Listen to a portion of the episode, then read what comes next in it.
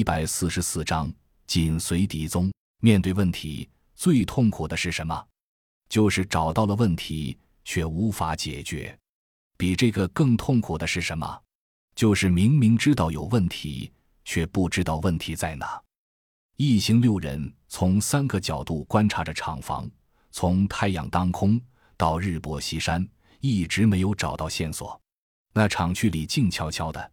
干净的像是医院的墙面，厂区外也静悄悄的，然而却密密麻麻的堆积着形形色色的丧尸，形成了诡异的对比。几人无论用什么手段，都无法从院内的建筑物里找到一丝一毫的蛛丝马迹，但这绝不正常。如果没有什么东西产生的鹅强烈吸引，外面的大批变异种丧尸不可能那么安静。可问题到底在哪呢？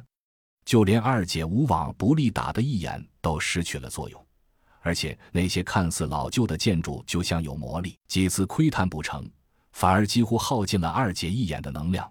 红灯开始不断闪烁，吓得二姐急忙关闭了一眼的侦查功能，仅保留了靠生物电就能维持的正常视力功能。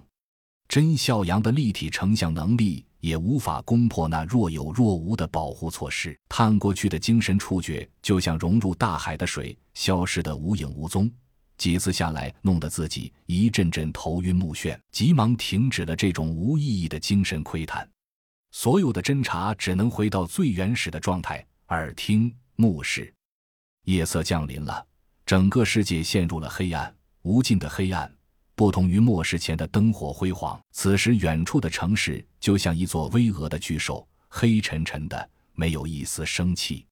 收回目光，甄孝阳看着下面的厂区，一样黑洞洞的，找不到一点亮光，完全没有线索。三组人马依然保持着随时有两组在线的节奏，一时不停地留意着厂区。研究所提供的作战服依然那么可靠、耐磨、防寒。隔潮，尽管寒风凛冽，但几人却并不觉得寒冷。甄孝阳轻轻咬了一口干粮，用左手手背擦了擦嘴角，贴在狙击镜上的眼睛感觉很酸，但却丝毫没有放松对厂区的观察。二姐经不住莫卓的央求，把手中的狙击枪给了莫卓。这小子兴冲冲地趴在地上，一丝不苟地观察着。幺幺和三三正在休息，目前是三三值班的时间。幺幺已经发出轻微的鼾声。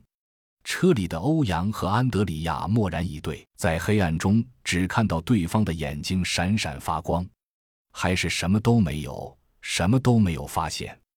直到凌晨四点，二姐一组正在休息，甄小杨实在眼睛酸涩，将观察位交给了哈巴。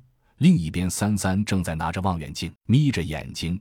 尽力查找着蛛丝马迹，忽然，哈巴觉得眼前的瞄准镜里似乎有什么东西一闪。那是什么？他浑身的肌肉都紧张起来，双手死死攥住枪托，恨不得把瞄准镜塞进眼球里。甄笑阳在旁边假寐，感受到哈巴的移动，猛地睁开眼睛，一个侧翻，滚到楼顶边缘，掏出望远镜来回巡视着。